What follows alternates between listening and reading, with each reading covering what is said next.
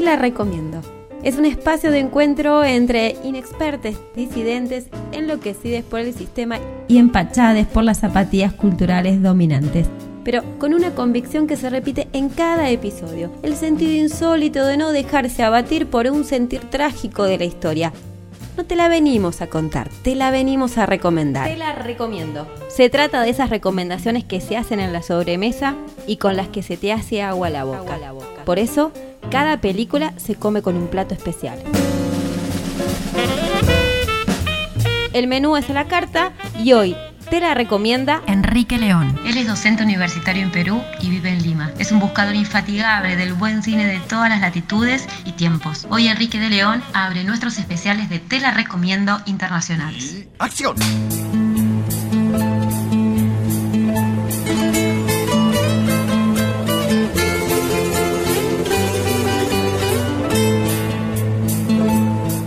Aprovechando que tenemos un invitado internacional, hay que sacarle un poco de jugo. Ya, todo bacán, bacán, bacán. Sí, sí, sí, no, no hay problema.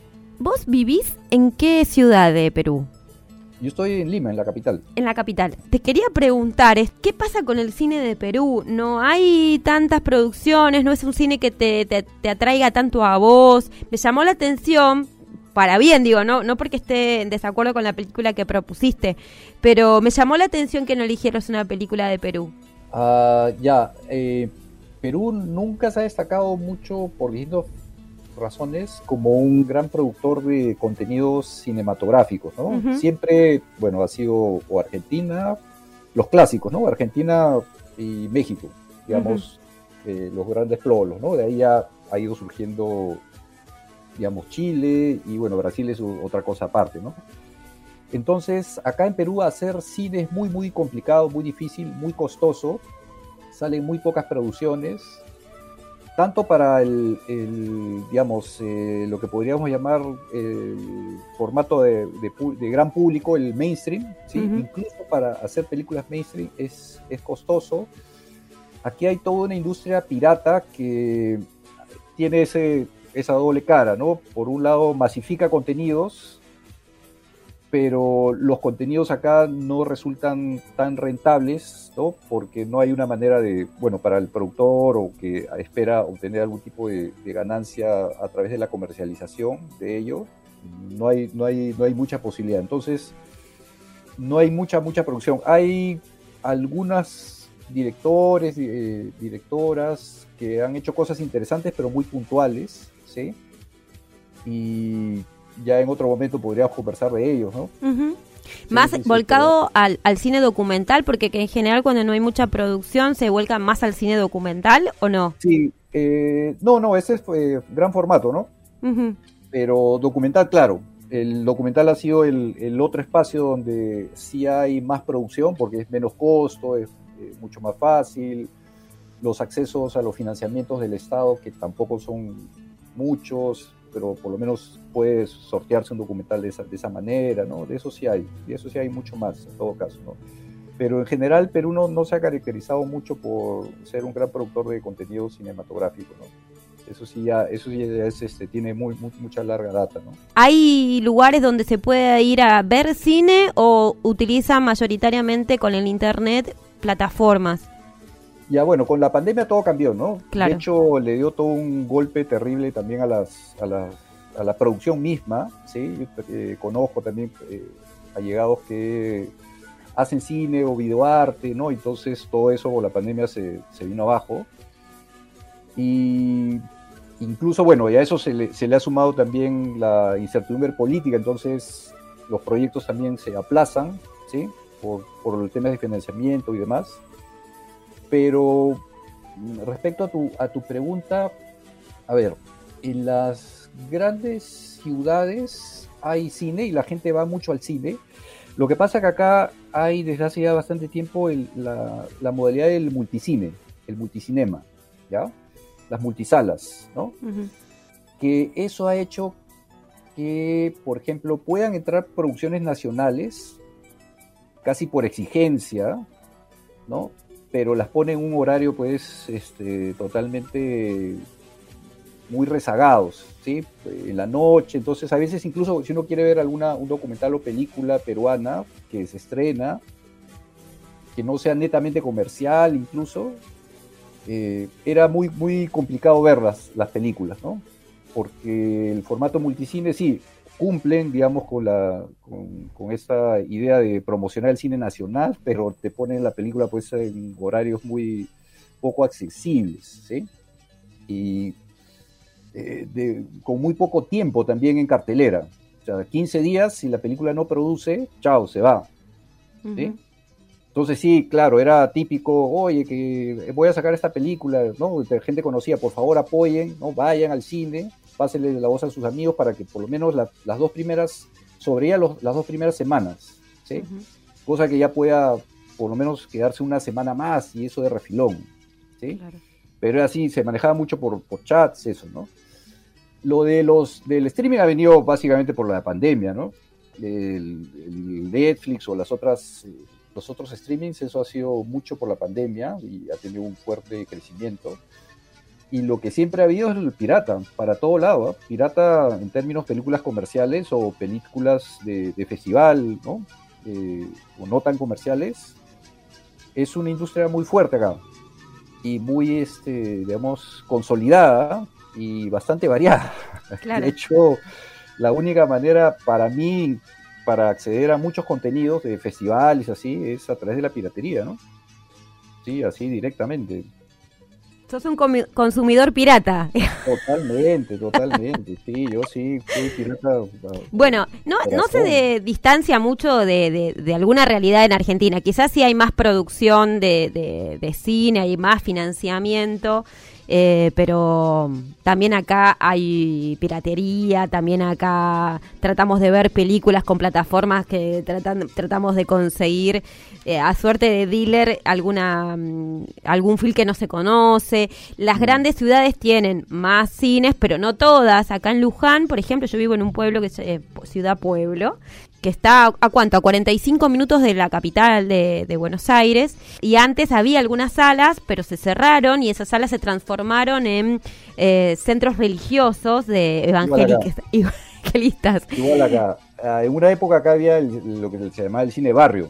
Claro. Y digamos, vecindarios más o menos tenían un cinema, el cual también había el famoso cine continuado, ¿no? Era películas que tú, tú pagabas y te quedabas, si quieres, tres horas ahí, se, te salías, ¿no? Pero era cine continuado, ¿no? O algunas películas también que se veían. Sobre todo, mucho cine mexicano llegó por acá, bastante, bastante.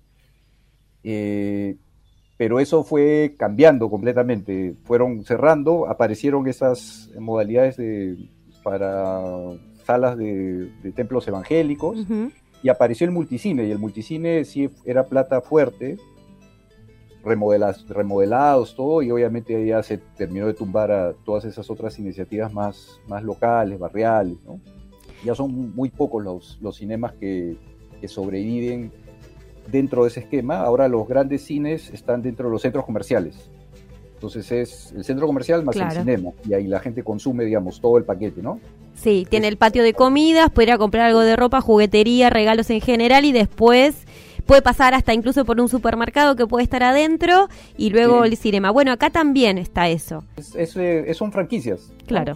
Llegan acá las, las, franquicias y los 90 efectivamente, modelo neoliberal para nuestra constitución, con Fujimori ya todo eso se queda. Claro. Todo eso se queda. Qué, interesante esto, ver como que el esquema que pasa en Argentina también está pasando en otros países, cada uno con sus características propias, ¿no? Eh, mm, habrá más presencia, menos presencia, más o menos resistencia, pero efectivamente esto se instala a lo largo de Latinoamérica y, se puede ver, estamos hablando con Enrique León, él está en Perú y nosotros acá en Argentina, Luján, y estamos, eh, digamos, describiendo el mismo escenario.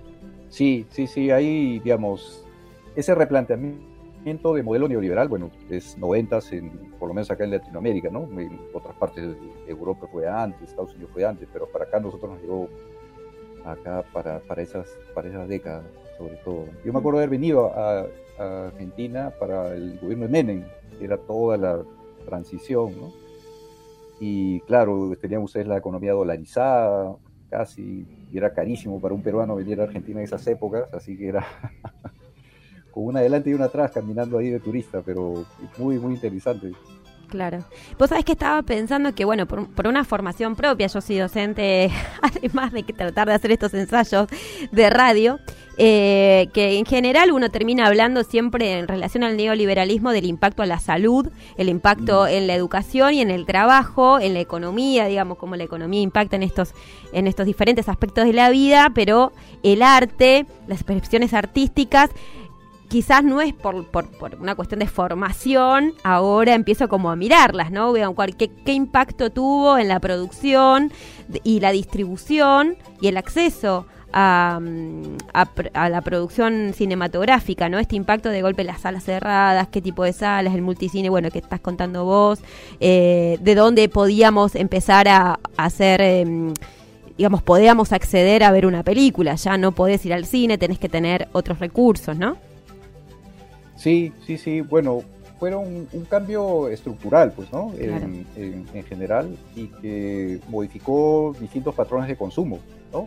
Yo me acuerdo clarísimo, antes acá, eh, antes, eh, antes había del ingreso de una compañía como Blockbuster, que es esta, era, ¿no? Esta gran transnacional donde uno podía alquilar el, VHS o después los, discos. Acá también había eh, los alquileres caseros de películas, también piratas, pero caseros, eh, sin ningún tipo de regulación. ¿no? Era así como en tu barrio, tú tenías a alguien que, digamos, se recurseaba de algún ingreso más alquilando una película, así como tenías el de la bodega o el que te vendía el pan, el panadero, bueno, también había una casa, un vecino que vendías, eh, alquilaba, ¿no? Y obviamente todo eso cambió y se instaló toda una legislación para que pudiese entrar una compañía transnacional como Blockbuster y cerraron, o sea, el municipio comenzó a ir, ¿no? Establecimiento por establecimiento y comenzar a ponerse impositivos, ¿no? Eh, con medidas fiscales y todo, y a cerrar. Y solo se quedó esta gran compañía de, alquileres, de, contenidos, De, películas, hasta que ya el mismo mercado terminó sacándola, ya por una reconversión tecnológica, ¿no? Ya quedó completamente obsoleto el, VHS o el, o el CD, ¿no? Claro. Pero, fue parte de eso, también de eso que se dio. Estaba pensando en el impacto subjetivo que nos genera eh, el cómo cambia el acercamiento del espectador al momento de compartir en una sala de una gran cantidad de personas a pasar a estar en el sillón de tu casa, ¿no? Digamos, este compartir de masas eh, a pasar a compartirlo con cuatro o cinco personas en tu casa cuando son cuatro o cinco, ¿no? Pero es, eso también tiene un impacto que a lo mejor no es, no se visualiza, pero no es poca cosa, ¿no? Cómo vamos perdiendo los espacios colectivos de encuentro. Justo esto viene a cuento en el momento en el que estamos atravesando una pandemia y hemos tenido que replegarnos a los espacios domésticos. Completamente. Eh, claro, y hay películas que han hecho, han sido hechas solo para el gran formato, ¿no? donde pueden ser apreciadas bajo, bajo un gran formato y claro, verlas eh, en tu computadora o no sé, en tu, televisor de tu, de tu sala, ya es distinto. Es curioso porque eso dice uno que ha tenido esa experiencia, pero generaciones más jóvenes, digamos, les es totalmente cómodo verlo de esas maneras, o incluso verlo desde el celular, una película, yo también a veces me, he tenido oportunidad de conversar así con, gente mucho más joven y yo les digo, ¿qué haces viendo una película en, la pantalla de tu celular? No, pues es normal, ¿no? Claro. Entonces se genera otro, otra subjetividad, otra manera de apreciar también las cosas y ahí se da cuenta que uno ya pues está envejeciendo. ya, no ya no participa de esos de esas formas de consumo, ¿no? En los cuales, claro, este, la gente puede estar muy acostumbrada a pausar la película en cualquier momento y ponerse a hacer otra cosa, lo cual dentro de una perspectiva tradicional, ¿no? A la cual yo todavía me suscribo, ¿no? Tú pones la película y la ves hasta el final y no te paras y no estás ni siquiera comiendo casi, ¿no? las papitas, digamos, las papitas fritas, el popcorn, todo eso ya es como una cosa ahí que, que, que puedes comerlo al inicio, pero ya la película grande ya no pero hoy día pues la gente como te digo con su celular pausa, hace cosas, el famoso multitasking, ¿no? Lo cual bueno, es otra sensibilidad por decir una manera, a mí me cuesta todavía entenderlo, pero bueno, ya supongo que eso implicará que uno ya está en otra cosa. Estaba, sí, yo estaba pensando en las series también, ¿no? Que no es la convocatoria del programa, que, que charlamos sobre pelis, pero antes la experiencia era esperar una semana para ver el nuevo ah, capítulo o la novela de la tarde y hay que esperar hasta el otro día. Y ahora te podés sentar y no solo ver toda la toda una temporada completa, sino mirarte la segunda o tercera temporada en una suerte de maratón de fin de semana sin parar. Yo estoy ahí en el medio, ¿no? Me, me gusta mucho eh, esto de ver una película hasta el final sin pararla, como decís vos. Me gusta ir al cine, pero también me prendo una maratón. Claro, no, ¿quién no lo ha hecho? O sea, me quedo así, que, ah, bueno, no tanto amanecía. Una vez había una serie americana que se llamaba 24 horas. Ah, sí, sí, sí, recuerdo. Ya, y que era justamente 24 capítulos, ¿no? De una hora de duración. En tiempo real. En tiempo real, ¿no? En tiempo real, exactamente. Yo me acuerdo haber hecho una maratón, me acuerdo de una de esas, de esas series y después ver varias, varias horas de una de esas series, ¿no? Sí, también me he prendido en eso, que en verdad eh, va cambiando, ¿no? La manera de consumir o de apreciar. Claro, hay cosas que yo, como te contaba hace un ratito, yo no las aprecio tanto como ver en, tu celular, pero lo de las maratones, bueno, ya, y o lo de las series también, ¿no? Eso ya es, distinto. Eh, también hace poco, eh, también en estos, en, el Facebook, a veces uno se puede suscribir a un montón de, de páginas, ¿no? De, de contenidos de antiguos, retros, ¿no? Hay infinidad de cosas para, meterse ahora y, ver contenidos. Había uno en los cuales posteaban radionovelas, ¿ya? Entonces, claro, eso es una experiencia que yo no he tenido, ¿sí? Y eso que ya, estoy ya viejo, pero digamos, esa es la experiencia más, más antigua todavía, ¿no? Pero algo de, conocimiento tenía, pero me puse así a, a verlas, a escucharlas, ¿no? Las radionovelas y claro, pues es otra sensibilidad, otro, otro mundo. ¿sí? Es, toda la imaginación. Y es muy gracioso la manera como se narraba, con los detalles y las tensiones, ¿sí? para captar la, eh, digamos, la atención del oyente, ¿no? Eh, cosas que hoy día serían demasiado reiterantes para decirlas, ¿no? O para mencionarlas claro, en la radionovela tú tienes que usar todos los recursos y nunca puede haber, digamos, un espacio en blanco, siempre estás hablando, hablando, ¿no? Y todo así con, imágenes, creando imágenes, o sea, hiperbólicas completamente. Claro. Un montón de verbos y cosas, ¿no? Y claro, yo cuando hablaba de eso con mi papá, que él sí ha tenido esa experiencia de la radionovela, él decía, bueno, que la magia era imaginárselo, ¿no? Eh, era pensarlo y fantasearlo, ¿no? Versus ya, bueno, obviamente después la, la, llegada de la televisión para su, para su generación, etcétera, ¿no? Pero claro, ahí ya es otra, otra manera, ¿no? De consumir. Claro, está todo más deglutido, ¿no?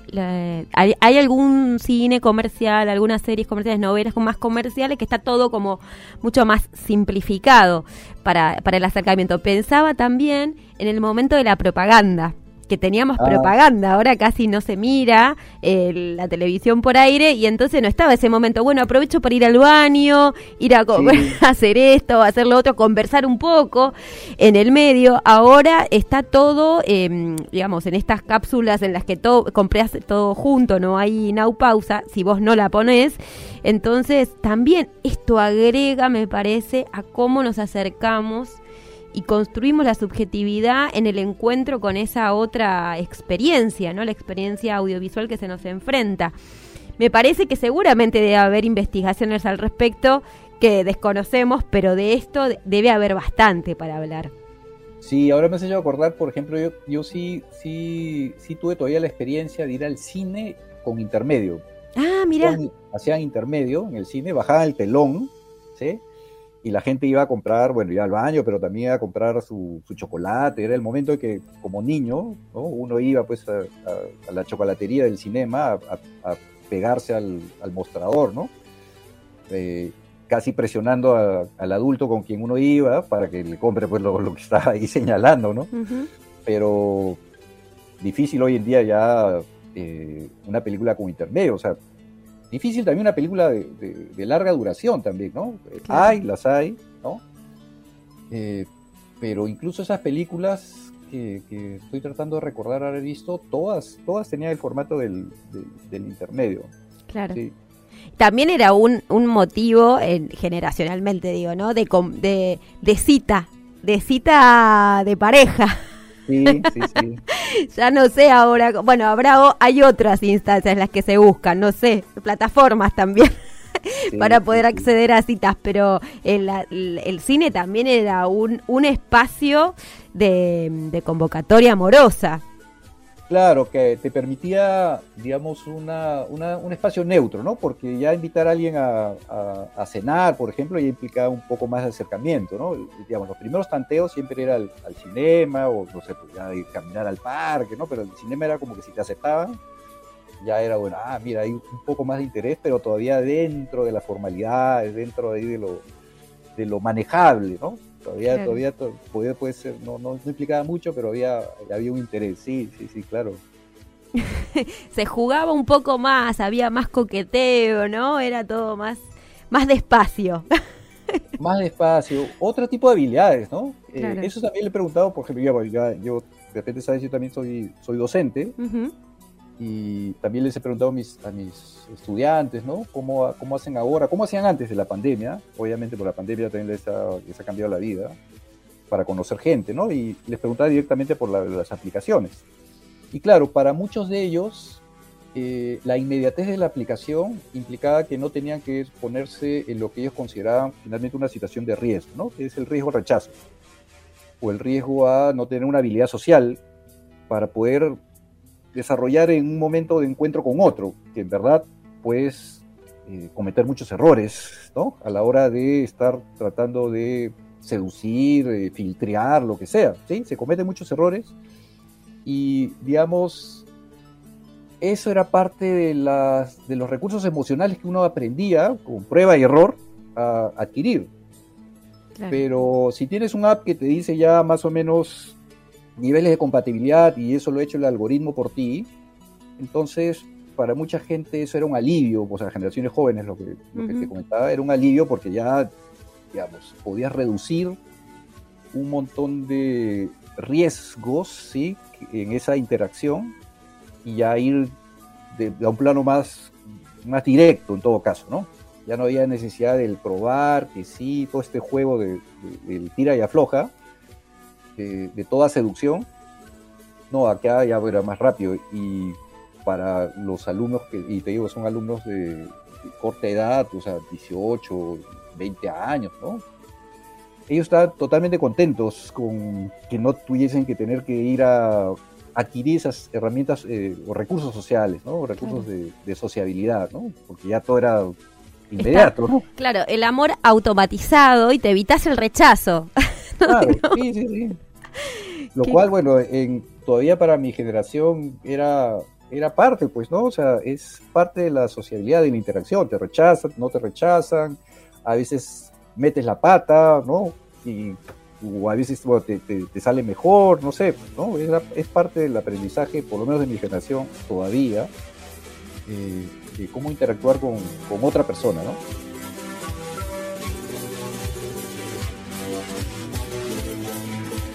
Bueno, vamos a ir entrándonos en la película, ¿qué te parece? Me estuvo, estuvo, está más que interesante conversar con vos, Enrique. Pero bueno, vayamos a un poco a lo nuestro, a este programa que te la recomiendo y que lo que hacemos es recomendar películas. Entonces te, pregunto, ¿cuál es la película que vos traes a este programa? Ya, la película que eh, traigo para recomendar se llama Amanecer que es de una directora Laila Palcanina. Ella es de eh, Latvia, o sea, Letonia, y es una película del 2015. Yo recién la, he podido ver este año, así que he tratado de buscar más eh, películas de esta directora, lo cual me ha sido difícil, pero vi esta película y dije, cuando tú me hiciste la pregunta, dije ya, eh, de esta película me gustaría hacer mención o comentar algo, ¿no?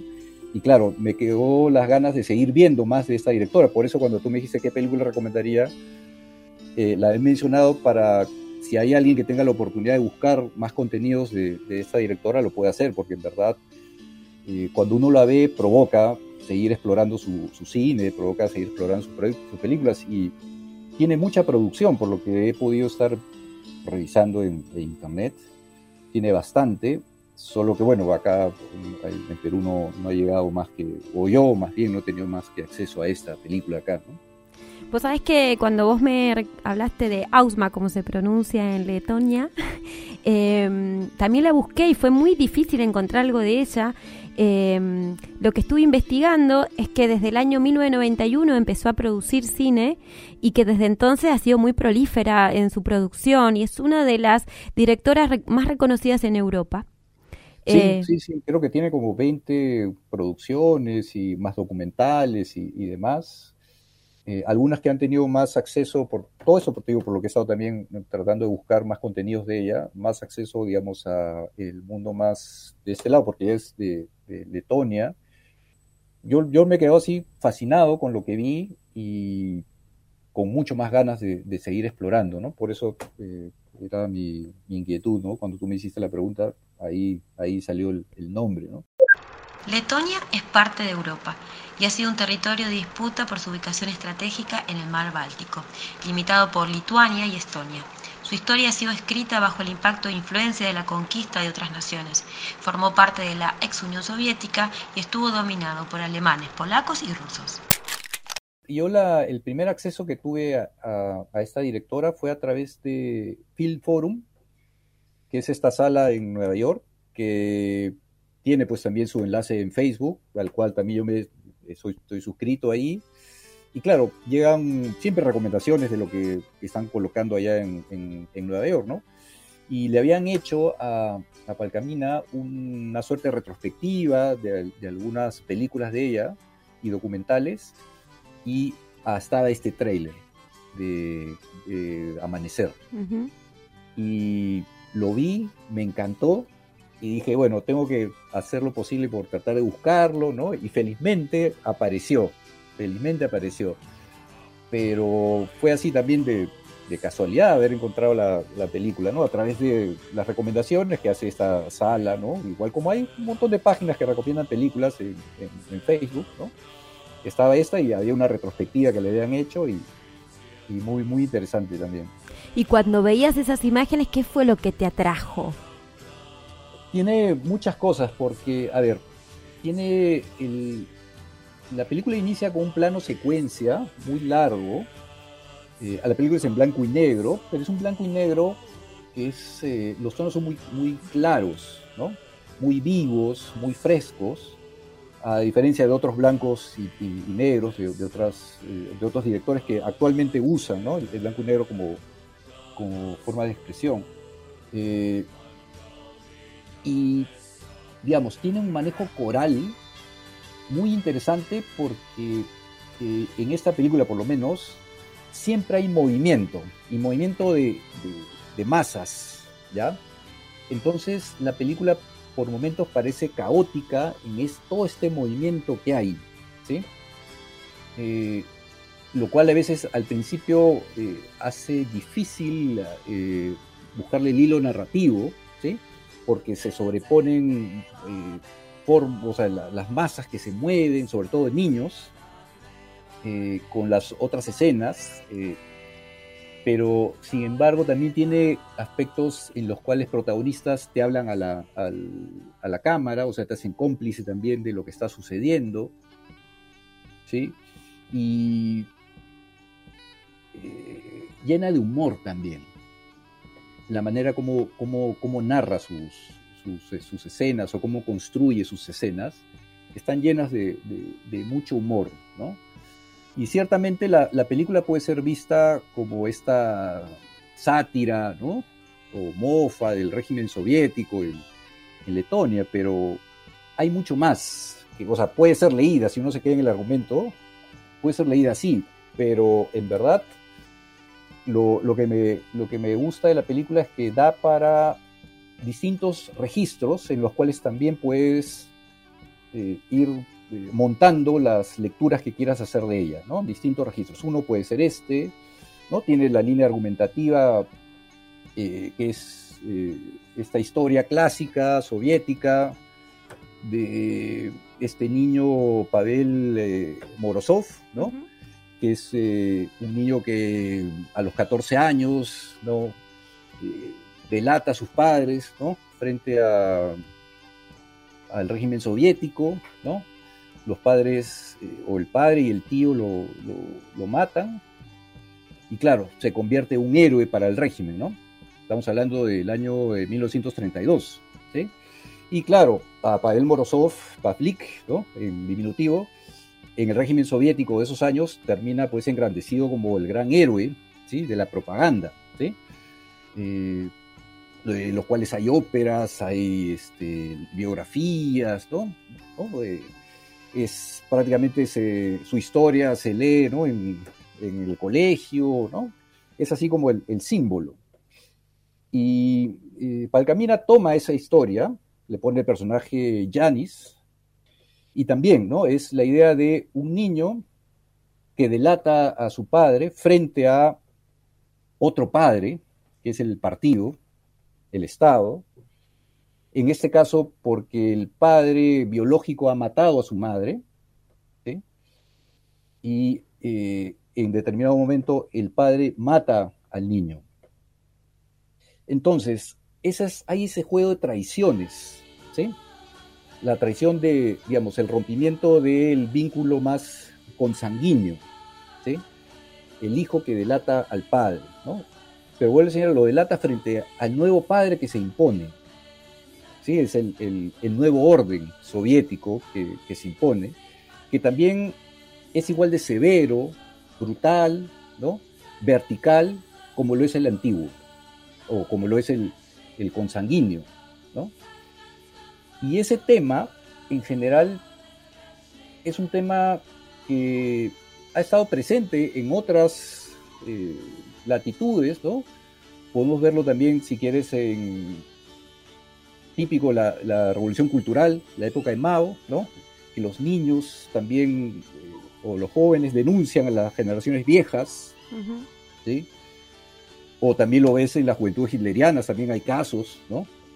Eh, en los cuales las eh, jóvenes de la juventud hitleriana también delatan a sus padres, a sus, tíos, ¿no? Si están metidos en, por ejemplo, eh, si están metidos a escondidos judíos, etcétera, etcétera, ¿no? Hay todo eso ahí. Entonces,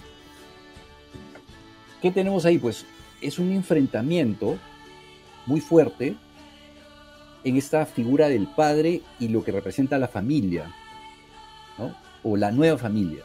Y en la película, te decía, hay todo este movimiento, a veces caótico, en los cuales eh, lo, lo nuevo se enfrenta a lo viejo.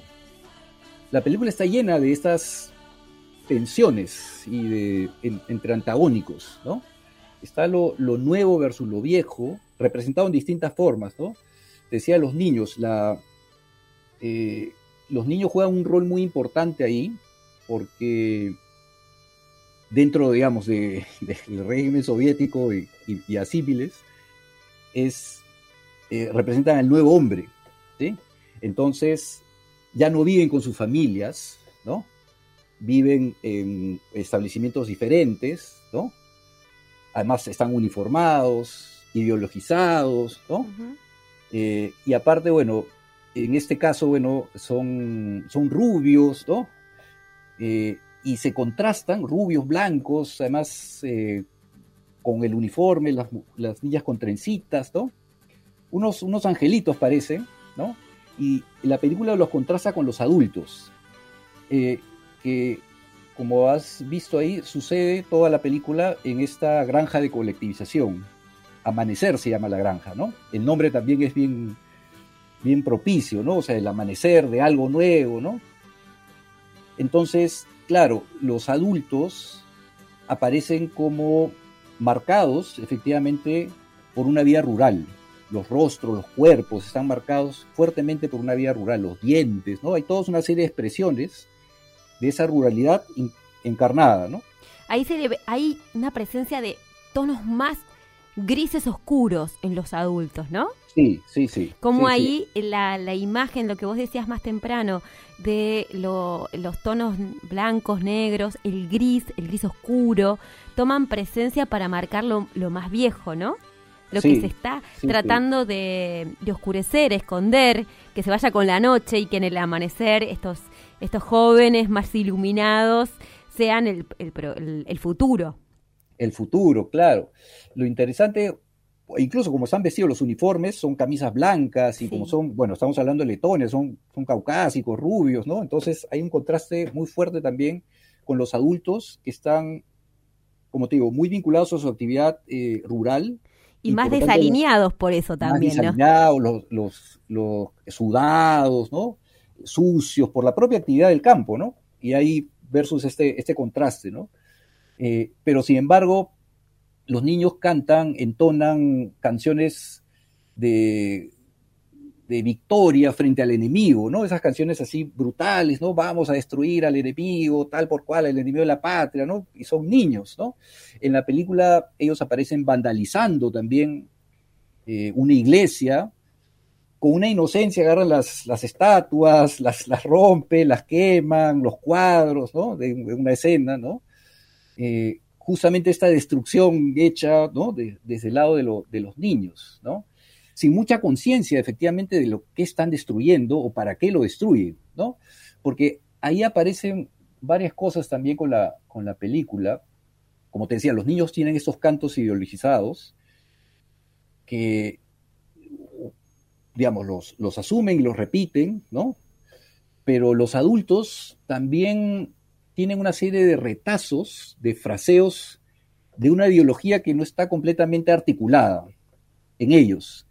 Repiten cosas ¿sí? Eh, sobre esta nueva sociedad que se está tratando de instaurar, pero no hay mucha conciencia de, qué, es, qué es lo que están repitiendo. ¿no? Entonces aparecen como un montón de discursos poco articulados, sobre todo en una sociedad que desde, desde la verticalidad de esta razón soviética, quiere construir una sociedad que sea coherentemente orgánica, ¿sí?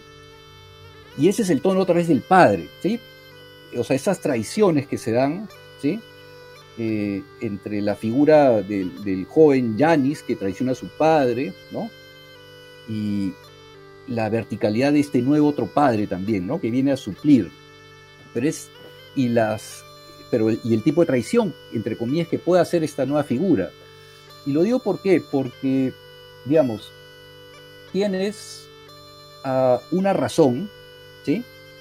Que de alguna manera se ha independizado de su tradición, ¿ya? Y en esa independencia de su tradición hace un evento revolucionario, ¿sí? Pero lo interesante es que esta independencia o esta autonomía de la razón, ¿sí? que se autolegisla, es, es consciente de sí mismo y plantea sus propias necesidades, cuando, cuando lucha con la tradición, ella misma se coloca otra vez en la, en la, posición vertical en la cual el antiguo régimen igual mantenía esa verticalidad, que es totalmente patriarcal.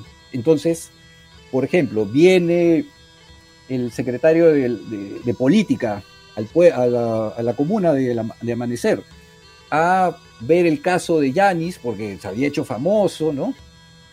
Eh, y porque aparte es un caso aleccionador para el resto de personas ¿sí? que están ahí, que presencien cómo la generación joven ¿no? está dejando atrás la vieja. ¿no? Entonces va el secretario, pero el secretario se convierte como otro padre, otro padre que también va a ir a, decirles qué hacer a todas estas personas acá. No les da la autonomía que él supuestamente tiene, o de la nueva sociedad que, digamos, somos trabajadores, autónomos, independientes, ¿no? Autoconscientes, nada. Todos los adultos que aparecen ahí aparecen casi en una situación de niño o jerárquicamente inferiorizados frente a otra verticalidad. Claro, hay como una suerte de relato de contraste y contradicciones permanentes sobre un piso de una gran metáfora, que es este nuevo padre y este nuevo paternalismo que surge con el estalinismo, ¿no? Después de que los sectores de soviéticos pierden ciertos privilegios, porque pareciera ser que eh, es una sociedad, una comunidad que ha perdido ciertas comodidades previas. La cosa va un poco más allá incluso, porque yo lo veía así como esta, este cuadro de Goya, recordarás en Los Caprichos, el, el sueño de la razón produce monstruos. Los caprichos de Goya ejemplifican un mundo en crisis, entendida esta idea en el sentido del cambio simbolizan el fin del antiguo régimen, del cambio del gusto entre las estéticas clasista y romántica. La conclusión es que Goya tenía la necesidad de una serie de estampas satíricas que eran respuesta múltiple a su percepción inventiva del arte, su progresivo aislamiento, su desconfianza del ser humano y sus inquietudes sociales. Es un tema típicamente moderno, ¿sí? En esta idea de una razón, ¿sí? que, se, que puede autolegislarse, que es autónoma, ¿no? ensimismada, y que tiene esta vocación de demiurgo, que puede ella desde su propio lado poner tabla rasa a todo y hacer algo completamente nuevo. ¿sí? Esa es la, fantasía del demiurgo. ¿sí? La creación ex nihilo, de la nada creo algo, algo nuevo. Entonces, en la película hay esos contrastes entre la nueva sociedad y la vieja sociedad, la nueva sociedad que todavía no puede, no puede terminar de ser. Terminar de ser y la anterior que todavía no se va. Pero en los cuales están más embrigados de lo que realmente quisieran, ambas, ¿no? Y el padre, por ejemplo, él constantemente está haciendo uso de una frase de, de la Biblia en la cual dice, bueno, eh, la Biblia menciona que si un hijo traiciona a su padre, el padre tiene todo el derecho de, matar al hijo, ¿ya? Y constantemente lo está repitiendo. O sea que frente a una nueva ley, él está reclamando una ley más antigua, más eh, ancestral, ¿sí? Que es el vínculo de, de la sangre, ¿no? Entonces, sí, sí, efectivamente uno busca en la Biblia Ahí va a encontrar el Levítico, por ejemplo, ¿no? O el Deuterónimo, donde hay alusiones fuertes, ¿no? De que si el hijo maldice al, padre, a la madre, entonces sobre él habrá que tomar la vida, ¿no? O que si el hijo es un holgazán, eh, entonces eh, los ancianos pueden apedrearlo, ¿no? Si se contrarresta la, la, autoridad del padre, los ancianos pueden apedrearlo, y esto tiene que saberlo todos, todos en Israel para que lo teman, para que ya no se repita eso. Si alguno tuviere un hijo contumaz y rebelde, que no obedeciere a la voz de su padre ni a la voz de su madre, y habiéndole castigado no les obedeciere, entonces lo tomarán su padre y su madre, y lo sacarán ante los ancianos de su ciudad y a la puerta del lugar donde viva, y dirán a los ancianos de la ciudad, Este nuestro hijo es contumaz y rebelde, no obedece a nuestra voz, es glotón y borracho entonces todos los hombres de su ciudad lo apedrearán y morirá. Así quitarás el mal de en medio de ti, y todo Israel oirá y temerá. Entonces, ¿a qué voy con esto? Que hay una tradición fuerte, ¿sí? De verticalidad, ¿sí? Patriarcal, ¿sí? Que se monta en esta nueva sociedad. Entonces, por eso te decía, ¿no? Parecieran ser que ambas sociedades una pugna por su, despegarse de la otra, ¿no? Y la otra está en decaída, pero la nueva sociedad, o sea, en este, en este caso, significado por el orden soviético, simplemente se monta sobre ya una tradición patriarcal y el orden soviético termina siendo igual de brutal y patriarcal.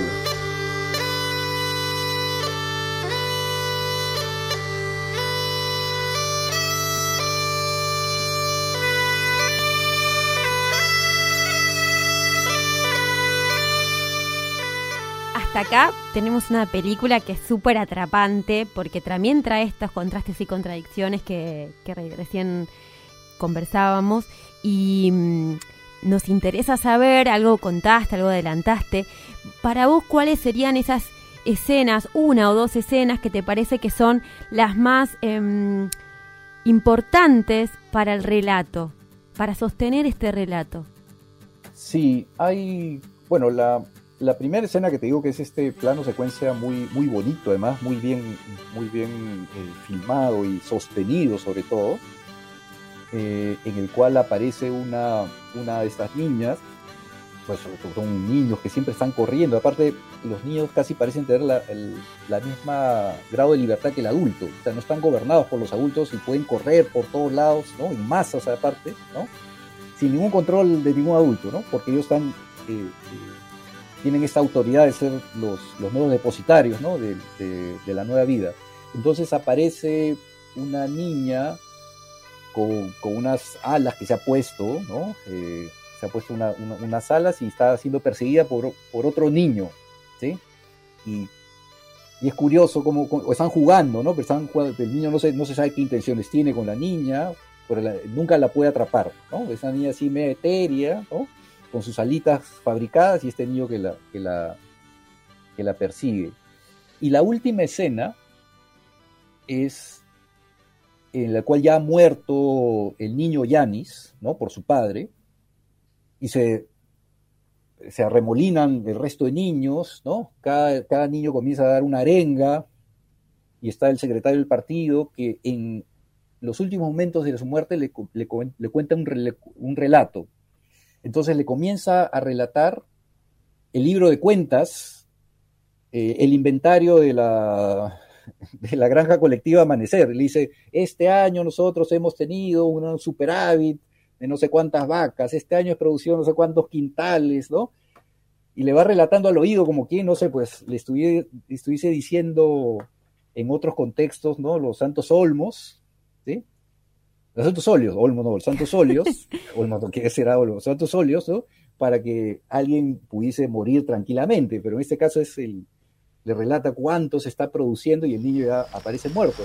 Te lieli nopelni ir partijas organizācijai.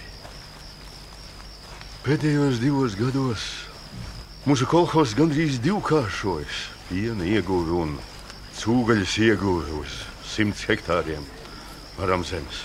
Šogad mūsu iesēja kukurūzu vairāk nekā 70 hektāru platībā. Šai kultūrai ierādīti labākie tīrumi, kuros agrāk audzēja dārzeņus un kartupeļus. Y se lo lleva en una suerte de procesión también en una carreta y los caballos o las mulas defecan, van defecando como hacen las, los caballos. Y aparecen unas gallinas y, el, y el, la toma es directamente las gallinas comiendo. picoteando y comiendo el excremento que acaban de dejar, ¿no? Entonces es así como que una depredación de una con otro, ¿sí? digamos, eh, visualmente muy, muy, muy poderosa también para todo esta, este, este tema. Es muy fuerte la imagen que, que acabas de, de, traer. Me quedé pensando en ella, realmente qué, qué, qué potente qué potente que termine de esa manera, ¿no? Sí, y como te digo, el, el la, parece una cadena. El mismo nombre, el mismo nombre claro. amanecer, ¿no? Uh -huh.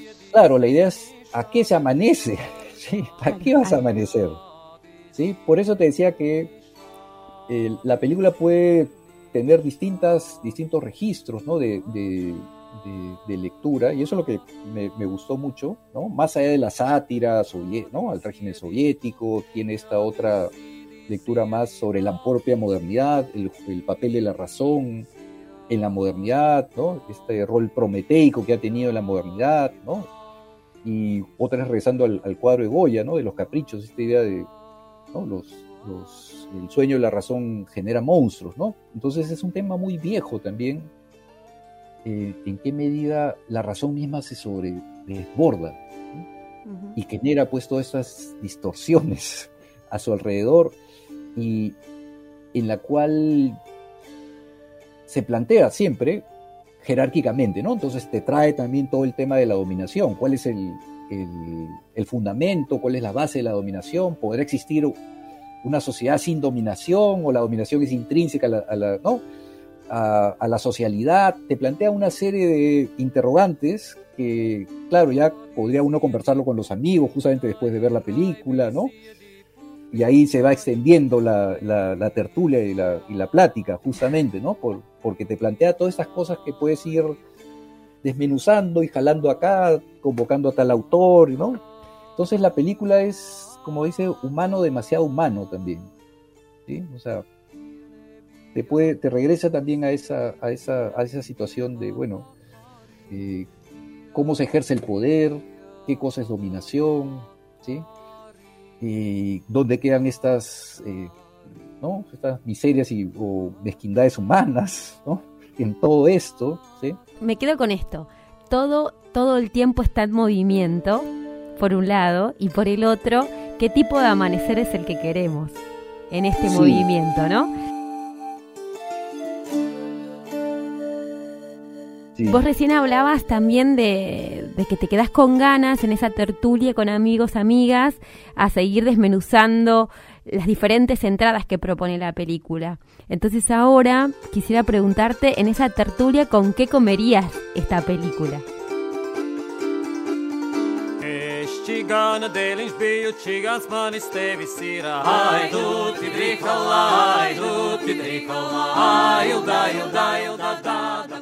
Mira, más que con qué comería, con qué tomaría. Yo ahí tomaría con una. Después de ver la película, creo que sentir- de, de todas maneras tendría que ser un aguardiente. Sí, ¿sí? Acá, acá en Perú tenemos el pisco. Pero en general, cualquier buen destilado, aguardiente, tiene que ser algo fuerte, así para que destiemple ahí la, el cuerpo. Sí, caería muy bien. Nada de cerveza, nada de vino, no, no, no, esas cosas no. Tiene esas cosas flojas no, algo bien No, fuerte. no. Tiene que ser fuerte, sí, sí, sí, sí, un, aguardiente. Y de ahí ya, qué otra cosa, ¿no?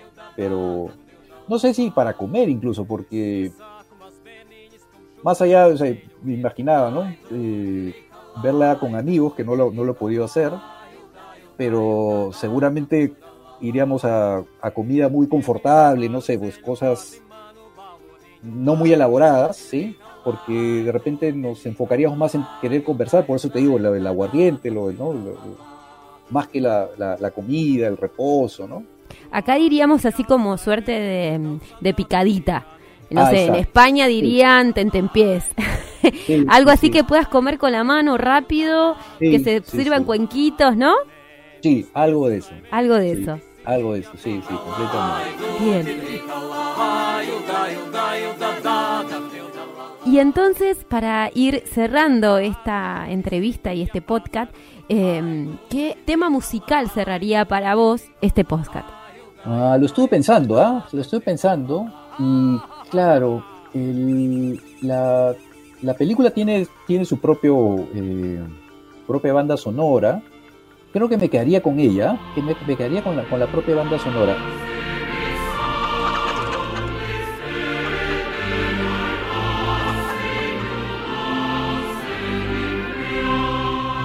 En general, a, algunas películas nomás sí me puedo imaginarle ponerle otra, otra cosa adicional, pero aquí yo lo, lo- lo dejaría tal como está. Sí, sí, sí. En esta sí yo la dejaría, pero lo estaba pensando, ¿ah? Sí, no, no, no creas, sí le está dando vueltas a ver cuál, cuál podría ser y esto, pero, pero no le, prefiero quedarme con el original.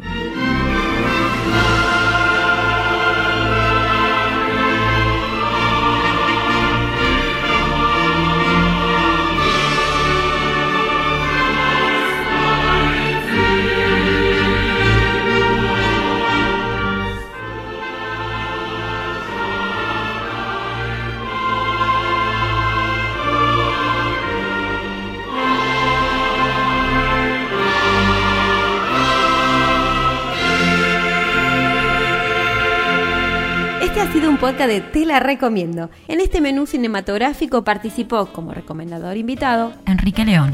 Mi nombre es Ivana Musolón, actuando con el sentido insólito de la historia. Mariano Gómez, operación técnica y otras hierbas. Si querés seguir escuchando más recomendaciones de cine o hacer la tuya propia, seguinos a través de radiominga.com.ar, donde también podés encontrar toda la programación de la radio.